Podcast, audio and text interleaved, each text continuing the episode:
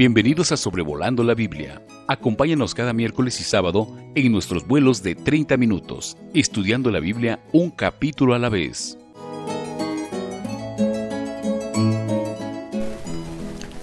Le damos la más cordial bienvenida a este episodio de el programa que hemos titulado Sobrevolando la Biblia, considerando hoy Génesis capítulo 47. El propósito es eh, cubrir un capítulo de la Biblia en 30 minutos. A veces, particularmente hablo de este piloto, eh, se nos pasa un poco el tiempo programado, ya que nos topamos con corrientes de aire que impiden aterrizar a tiempo, pero ojalá usted esté disfrutando eh, estos estudios, así como los que tenemos el privilegio de eh, hablarles. Entonces, en Génesis 47 eh, tenemos el capítulo en donde algunos de los hermanos de José eh, son presentados ante el faraón de Egipto.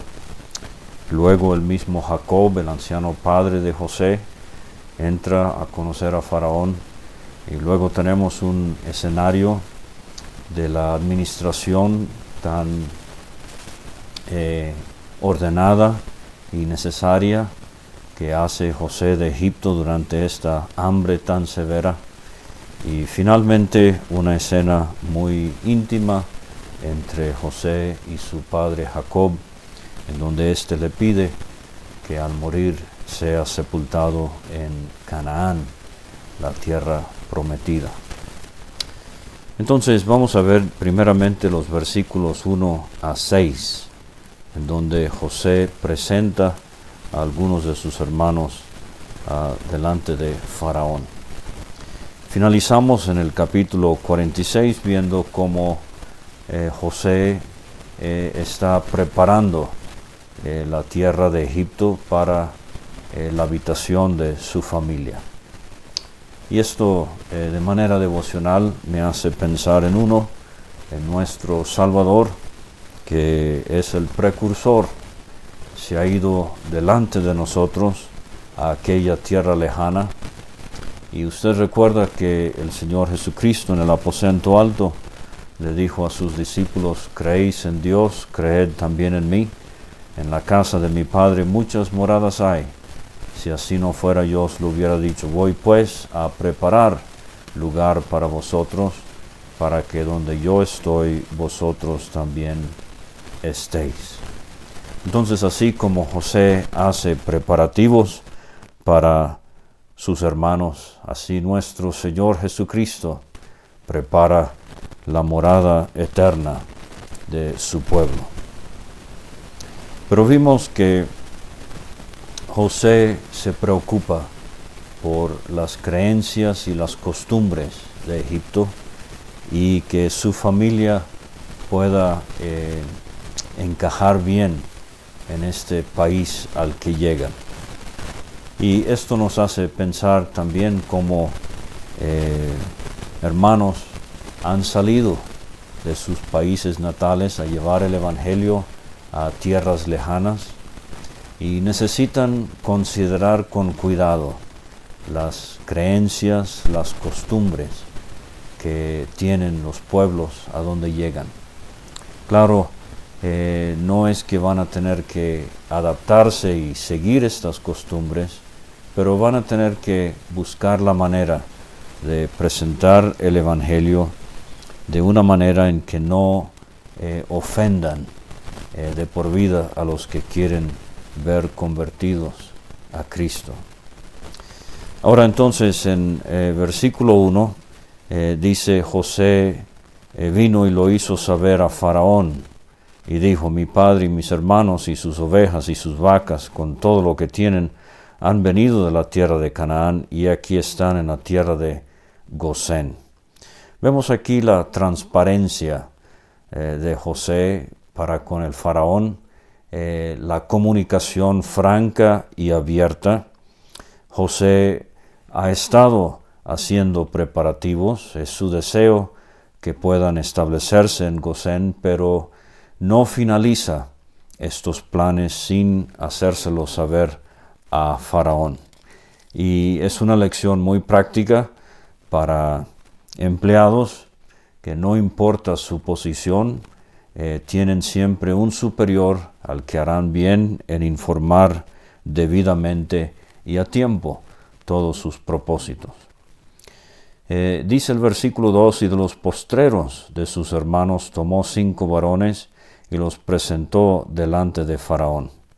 Muy interesante que nuestra Reina Valera 1960 usa esta expresión de los postreros. Si es que significa de los últimos, estos serían los dos hijos de Silpa, eh, Gad y Aser, los últimos dos hijos de Lea, Zabulón y Neftalí, y el más pequeño de todos, Benjamín, el segundo hijo de Raquel. Pero es interesante, eh, esta palabra postreros eh, en, hebreo es la palabra extremidad o orilla, pero a veces porción. Y Reina Valera 1960 es la única versión que he encontrado que usa esta expresión. Las demás así como la del rey Jaime en inglés, por ejemplo, eh, de entre sus hermanos tomó cinco varones. O sea, podrían haber sido los pastores más experimentados, eh, que a la vez eran los hermanos con quienes José había tenido más dificultad. Pero sea como fuere, los presentó delante de Faraón. No quiero pasar por alto otros cinco en la experiencia de José. Eh, hemos visto las cinco porciones de más que le dio a Benjamín cuando comieron en casa, las cinco prendas de vestido que le dio a Benjamín cuando se reveló a sus hermanos, eh, los cinco años de hambre que faltan todavía cuando se reveló a sus hermanos, cinco varones aquí, y vamos a ver más adelante en el capítulo el quinto que va a requerir José que le paguen a Faraón como impuesto en esta eh, situación tan difícil que van a vivir en Egipto. Pero entonces dice el versículo 3, y Faraón dijo a sus hermanos, ¿cuál es vuestro oficio? Ahora, eh, llegando a un país eh, como migrantes, Faraón hace la pregunta eh, de vida.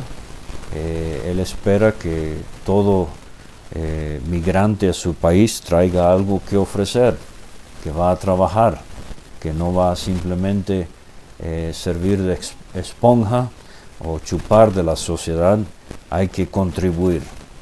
¿Y cuál es vuestro oficio? Es lo natural al conocer a estos hombres. Ellos han sido preparados ya por José y dicen, padres, eh, perdón, pastores de ovejas son tus siervos, así nosotros como nuestros padres. Ahora la razón por esto vimos es que José quiere que sus hermanos y su padre vivan eh, eh, con cierta distancia de Egipto, en Gosén, pero a la vez cerca de donde está él, y es precisamente eh, lo que él está buscando, que Faraón eh, autorice este plan. Pero ellos añaden a lo que les había dicho José en el capítulo 46, dijeron además a Faraón, para morar en esta tierra hemos venido. Esta palabra morar es para ser forasteros, es eh, la misma palabra que usa Dios cuando le habló a Abraham en el capítulo 15 acerca de cómo su descendencia eh, sería forastera en tierra ajena por 400 años. Entonces, eh, estos hombres entre líneas le están diciendo a Faraón que su estancia en Egipto es temporal. Ellos quieren eh, regresar a Canaán cuando sea posible. Eh, es una alusión quizás a la madurez de su fe y de entender los propósitos divinos para con la descendencia de Abraham, Isaac y Jacob. El hambre es grave en la tierra de Canaán, dicen ellos, por tanto te rogamos ahora que permitas que habiten tus siervos en la tierra de Gosén. Eh, como vimos ya, eh, es imposible ubicar exactamente dónde era Gosén, pero vimos en la entrega anterior que al oriente del delta del río Nilo, eh, de hecho vamos a ver que en este capítulo se le llama también esta región Ramesés. Y si usted busca en sus mapas de Google, en la computadora, Cantir es lo que ahora eh, es Ramesés. Cantir es una ciudad eh, unos 100 kilómetros al noreste de Cairo, la capital en Egipto. Entonces Faraón habló, a José diciendo, Tu padre y tus hermanos han venido a ti, la tierra de Egipto eh, delante de ti está, en lo mejor de la tierra has habitar a tu padre y a tus hermanos, habiten en la tierra de Gosén, y si entiendes que hay entre ellos hombres capaces, ponlos por mayorales del ganado mío. Eh, como vimos en el 46, eh, esa abominación a, los egipcios, lo de pastor de ovejas. Eh, entonces, esto es un decreto oficial que le está dando Faraón a José. Se concreta el plan de que se establezcan en Gosén. Y es muy interesante que Faraón muestra el aprecio que le tiene a José, no solamente concediendo esta tierra, lo mejor de la tierra, eh, esto es un preludio a una escena milenaria, cuando durante el reinado de Cristo sobre la tierra, Israel tendrá lo mejor de la tierra.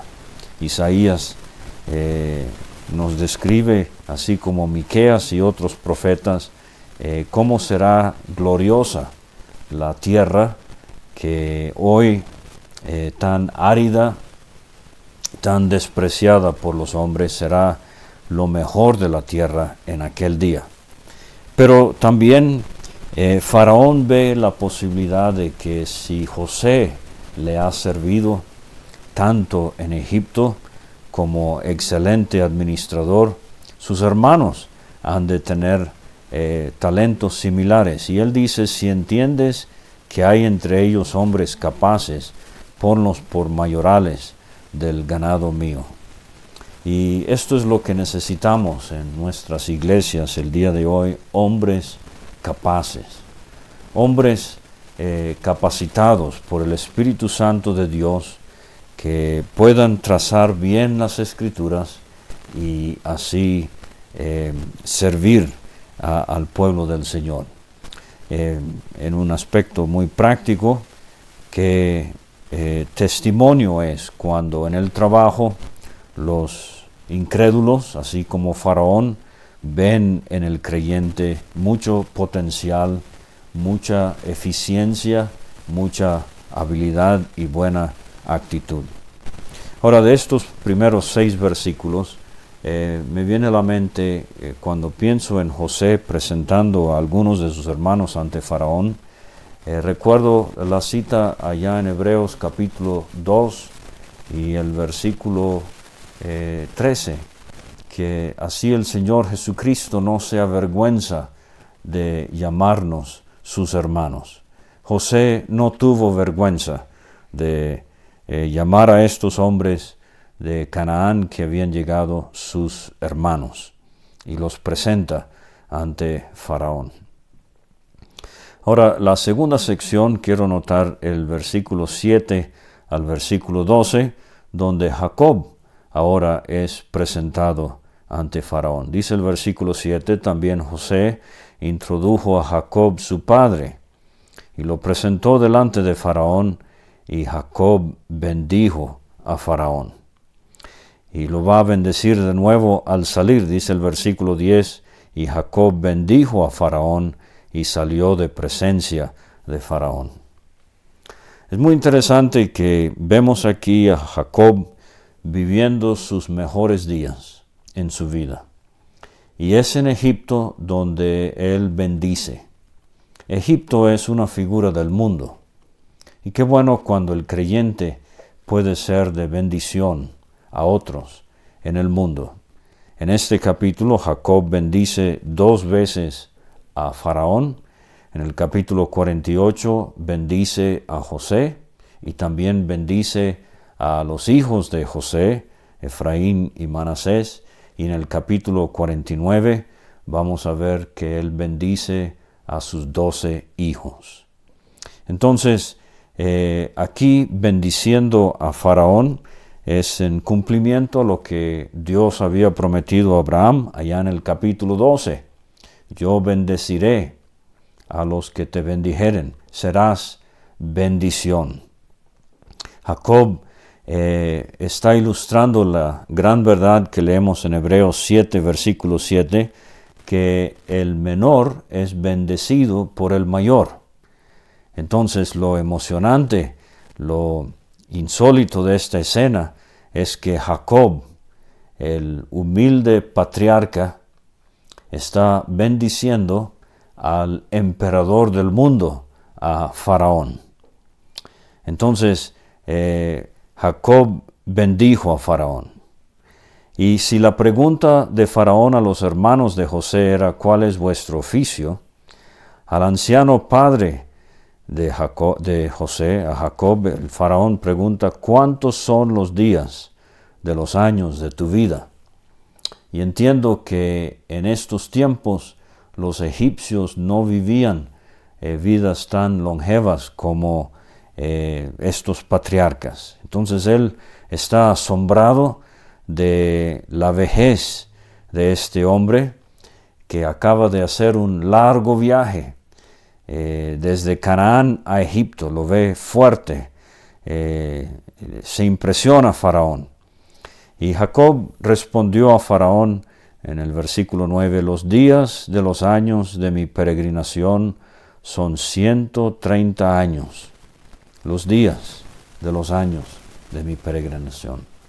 En el Salmo 90, eh, Moisés nos enseña, enséñanos, ah, le dice a Dios, a contar nuestros días, no nuestros años, nuestros días, para que traigamos al corazón sabiduría. El salmista en el Salmo 39, él dice, hazme conocer mi fin y cuál sea la medida de mis días.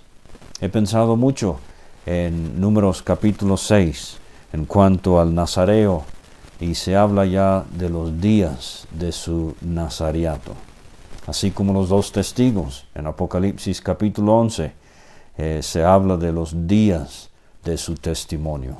Entonces no debemos pensar tanto en nuestros años, pero día con día, cómo estamos viviéndolos para el Señor. Eh, Job dice en el capítulo 14, el hombre nacido de mujer, hastiado de, eh, es corto de días y hastiado de sinsabores. Algo parecido es lo que dice Jacob aquí. Los días de los años de mi peregrinación eh, son 130 años. Pocos y malos han sido los días de los años de mi vida y no han llegado a los días de los años de la vida de mis padres en los días de su peregrinación.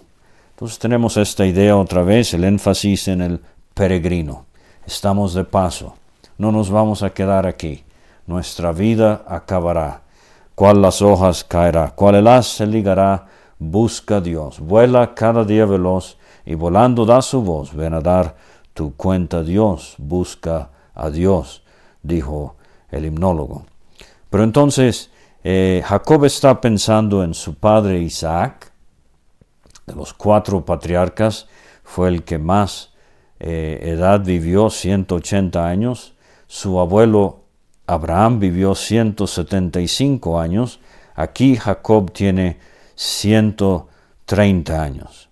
Y dice el versículo 10, Jacob bendijo a Faraón y salió de la presencia de Faraón. Algunos piensan que era simplemente un saludo muy cordial y respetuoso, pero como he sugerido ya, creo que hay mucho más. Creo que Dios está haciéndonos ver que Feliz la persona, no porque sea emperador de Egipto, pero feliz la persona que conoce a Dios. Puede ser que uno no tenga nada en la vida, pero si tiene a Cristo, lo tiene todo. Porque puede ser que uno lo tenga todo en la vida, pero si no tiene a Cristo, no tiene nada. E hizo José habitar a su padre y a sus hermanos, dice el versículo 11, y les dio posesión en la tierra de Egipto, en lo mejor de la tierra, en la tierra de Ramesés, como mandó Faraón. Y alimentaba a José a su padre y a sus hermanos y a toda la casa de su padre con pan, según el número de los hijos. El quinto mandamiento, honra a tu padre. Es lo que José está haciendo aquí al alimentar a su padre en su vejez y eh, a toda la casa de su padre. Eh, vamos a ver en otra ocasión en este capítulo eh, el significado sugerido por el hermano Tomás Newberry de Inglaterra que Safnat Panea significa, entre otras cosas, salvador del mundo. Y aquí él va a salvar a su familia primordialmente y también a los habitantes de Egipto y de toda esa región. Pero eh, veo aquí a José alimentando con pan a toda la casa de su padre, eh, como ejemplo de hermanos que tienen el ejercicio y sienten la carga de alimentar al pueblo del Señor. Lastimosamente hay mucho pan mozo en nuestros días hay la eh, repetición rutinaria de sermoncitos, pero el pueblo del Señor necesita pan. Y José alimentó a sus hermanos. Y gracias a Dios por hermanos hoy que nos dan pan fresco, que viven en la presencia de Dios y salen con alimento propicio para el pueblo del Señor en estos tiempos tan difíciles. Entonces, versículos 13 a 26 tenemos una escena eh, en la administración de José sobre la tierra de Egipto. No había pan en toda la tierra, dice el 13, y el hambre era muy grave, por lo que desfalleció de hambre la tierra de Egipto y la tierra de Canaán. Recogió José todo el dinero que había en la tierra de Egipto y en la tierra de Canaán por los alimentos que de él compraban, y metió José el dinero en casa de Faraón. Eh, hay, una placa que han encontrado arqueólogos que, en donde se designa la casa de Faraón como la casa de plata. José es un fiel mayordomo, fiel administrador eh, de los dineros de Faraón. Acabado el dinero de la tierra de Egipto y de la tierra de Canaán, vino todo Egipto a José, diciendo, Danos pan, porque morimos delante de ti por haberse acabado el dinero. Eh, ¿Por qué morimos delante de ti por haberse acabado el dinero? José dijo, Dad vuestros ganados, y yo os daré por vuestros ganados si se ha acabado el dinero. Interesante que no utilizan eh, parece ser su ganado como fuente de alimento. Recuerde, para muchos de ellos eh, animales eran muy venerados. Dice el 17, trajeron sus ganados a José y José les dio alimento por caballos y por el ganado de las ovejas y por el ganado de las vacas y por asnos y les sustentó de pan por todos sus ganados aquel año. Algunos han sugerido que al terminar la hambruna, José devolvería los animales a los egipcios, pero ahora entonces han entregado su dinero, han entregado su ganado, y acabado aquel año, posiblemente el segundo año de hambre, vinieron a él eh, el segundo año y le dijeron, no encubrimos a nuestro Señor que el dinero ciertamente se ha acabado, también el ganado es ya de nuestro Señor, nada ha quedado delante de nuestro Señor, sino nuestros cuerpos y nuestra tierra. O sea que para poder comer van a dar su dinero, ya lo han hecho, van a dar su ganado, ya lo han hecho, ahora se van a dar a sí mismos y sus tierras. ¿Por qué moriremos delante de tus ojos, así como eh, nuestra tierra? Cómpranos a nosotros y a nuestra tierra por pan, y seremos nosotros y nuestra tierra siervos de Faraón, y danos semilla para que vivamos y no muramos, y no sea asolada la tierra. Entonces fíjese la eh, situación tan apremiante. Eh, entonces compró José toda la tierra de Egipto para Faraón. Repito, es un fiel administrador, eh, no abusa de su poder, pues los egipcios vendieron cada uno sus tierras porque se agravó el hambre sobre ellos y la tierra vino a ser de Faraón. Y al pueblo lo hizo pasar a ciudades desde un extremo al otro del territorio de Egipto. E, esto nos hace ver eh, la manera en que eh, José está poniendo en marcha un tremendo plan para asegurar que la administración de alimentos sea eficaz y él mueve ciudades de un lugar a otro eh, posiblemente con el afán de poder llegar más prontamente con el alimento. En nuestros días estamos viendo el tremendo reto de gobiernos en cuanto a la vacunación para el COVID. Algunos países como Israel han, eh, lo han hecho muy, muy eficazmente. Otros países eh, ha habido mucho eh, desorden y desperdicio y despilfarro. En los versículos 22, en el versículo 22 vemos que exento de todo esto está la tierra de los sacerdotes. Ellos eran mantenidos por el gobierno como religión oficial, una religión pagana. Ellos comían la ración que Faraón les daba y por eso no vendieron su tierra. Eh, y José dijo al pueblo, he aquí os he comprado hoy a vosotros y a vuestra tierra para Faraón, ved aquí semilla y sembraréis la tierra. De los frutos daréis el quinto a Faraón. Vamos a ver que en, bajo la ley, y ya lo vimos con eh, Abraham y Melquisedec, Abraham le dio eh, los diezmos a Melquisedec, pero bajo la ley los diezmos eran, era, eh, va a ser una manera en que se va a mantener a los levitas que trabajaban en el tabernáculo y más adelante en el templo. pero aquí es un quinto. de los frutos daréis el quinto a Faraón, y las cuatro partes serán vuestras para sembrar eh, las tierras y para vuestro mantenimiento de los que están en vuestras casas y para que coman vuestros niños. Vemos aquí la benevolencia de José en eh, proveer para la gente, aunque realmente son esclavos, Él les permite quedarse con 80% de lo que puedan producir y nada más tienen que darle a Faraón 20%. Eh, entonces ellos respondieron, la vida nos has dado, hallemos gracia en ojos de nuestro Señor y seamos siervos de Faraón.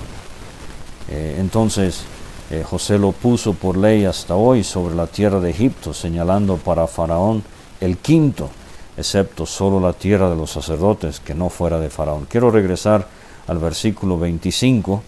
La vida nos has dado, hallemos gracia en ojos de nuestro Señor y seamos siervos de Faraón. Y así debe ser la actitud del creyente para con el Señor. Le debemos nuestra vida, le debemos nuestra eternidad. Consagrarme todo entero, dice el himno alma, vida y corazón es el íntimo deseo que hoy me mueve eh, a ti, Señor. Entonces, eh, le debemos al Señor todo lo que somos, todo lo que tenemos. ¿Qué podré yo darte a ti a cambio de tan grande don? Pregunta Isaac Watts. Es todo pobre, todo ruin. Toma, oh Señor, mi corazón. Así eh, habitó Israel en la tierra de Egipto, dice el 27, para concluir hasta el versículo 31, en la tierra de José, tomaron posesión de ella, aumentaron y se multiplicaron en gran manera. Esto anticipa lo que va a suceder en el eh, Éxodo, el libro de Éxodo, cuando eh, el faraón teme que los del pueblo de Israel puedan sublevarse y dominarlos a ellos, y por eso eh, se va a dar la esclavitud. Vivió Jacob en la tierra de Egipto 17 años. No hay que pasar por alto que José vivió con Jacob 17 años. Después vino esa, ese largo paréntesis cuando ni Jacob ni José sabían uno del otro. Pero ahora eh, Jacob va a pasar sus últimos 17 años con José. Vimos en el capítulo 37 que eh, esto nos habla de la relación del padre y del hijo. 17 eh, años vivió José con Jacob. Ahora Jacob vive 17 años con José en Egipto. Vamos a ver en el 48 que José malinterpreta algo que hace Jacob durante estos 17 años. Allá en el capítulo 37 vimos que Jacob malinterpretó algo que dijo José, pero no así el Padre Dios y el Hijo eh, de su amor, el Señor Jesucristo. En la eternidad pasada, si puedo hablar así, nunca hubo un malentendido entre el Padre y el Hijo, y en la eternidad futura tampoco. Llegaron los días de Israel para morir y llamó a, su, a José su hijo y le dijo, si he hallado ahora gracia en tus ojos, te ruego que pongas tu mano debajo de mi muslo. Esto lo vimos en el capítulo 24 con Abraham y su siervo cuando él salía para buscar esposa para Isaac. Era una manera sumamente íntima entre dos hombres de confirmar un arreglo, un pacto. Harás conmigo misericordia y verdad. Te ruego que no me entierres en Egipto. Jacob tenía su mirada en la tierra que Dios le había dado a Abraham, a su padre Isaac, y a él y a su descendencia. Cuando duerma con mis padres, me llevarás de Egipto y me sepultarás en el sepulcro de ellos. Y José respondió, respondió, haré como tú dices. Quiera Dios que nosotros también eh, tengamos la mirada puesta en aquel país del cual somos ciudadanos. Dice Pablo a los filipenses en el capítulo 3, nuestra ciudadanía está en los cielos, de donde esperamos al Salvador. Él transformará los cuerpos de la humillación nuestra para que sean hechos semejantes al cuerpo de la gloria suya. Finaliza el capítulo en el versículo 31 Israel dijo, júramelo, y José le juró. Entonces Israel se inclinó sobre la cabecera de la cama. Ahora aquí hay una diferencia de traducción. En la Septuaginta se lee como dice Hebreos capítulo 11 y el versículo 21. Eh, dice allí que Jacob, ah, por la fe Jacob al morir bendijo a cada uno de sus hijos de José, ese es el capítulo 48, pero aquí capítulo 47 adoró apoyado sobre el extremo de su bordón. Muy interesante que el único creyente del cual se menciona su adoración en Hebreos 11 es Jacob. Y Jacob llega aquí al final de su vida, como digo, volando alto. Eh, vemos aquí se inclinó o adoró. Vemos su devoción, vemos su eh, humildad, se inclinó, vemos su dependencia sobre la cabecera de la cama o sobre el extremo de su bordón. Jacob ha cometido muchas fallas, hay muchas faltas en su vida, pero en el caso de su servidor que les habla y tengo que terminar, Recuerdo la noche cuando fui bautizado, un 31 de diciembre de 1977. Había muchísima gente en la predicación esa noche. Nos bautizamos seis. Pero eh, entre muchas felicitaciones y palabras de ánimo que me dieron esa noche, solamente recuerdo una. un anciano, eh, un hombre muy anciano, quien yo quería mucho, don Ramón me dijo, David, Eclesiastés 7.8, mejor es el fin del negocio que su principio. No importa cómo uno empieza, no importa cómo uno anda en la vida, lo mejor de todo es terminar bien. Así fue con Jacob. Empezó mal, cometió muchas faltas, muchas fallas, pero terminó bien. Termina adorando sobre el extremo de su bordón.